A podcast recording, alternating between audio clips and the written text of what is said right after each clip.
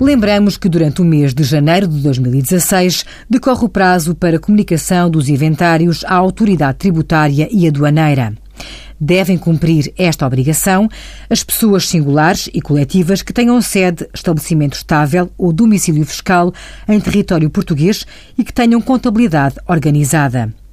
Apenas ficam dispensadas as entidades cujo volume de negócios do ano 2015 não ceda os 100 mil euros um titular de rendimentos empresariais e profissionais, inserido na categoria B de IRS, abrangido pelo regime de simplificado de tributação, não tem de responder à comunicação dos inventários, caso não disponha de contabilidade organizada, seja qual for o volume de negócios obtido em 2015.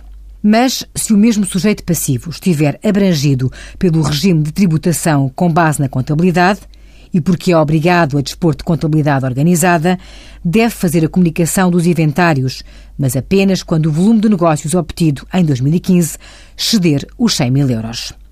Envie as suas dúvidas para conselhofiscal.tsf.occ.pt.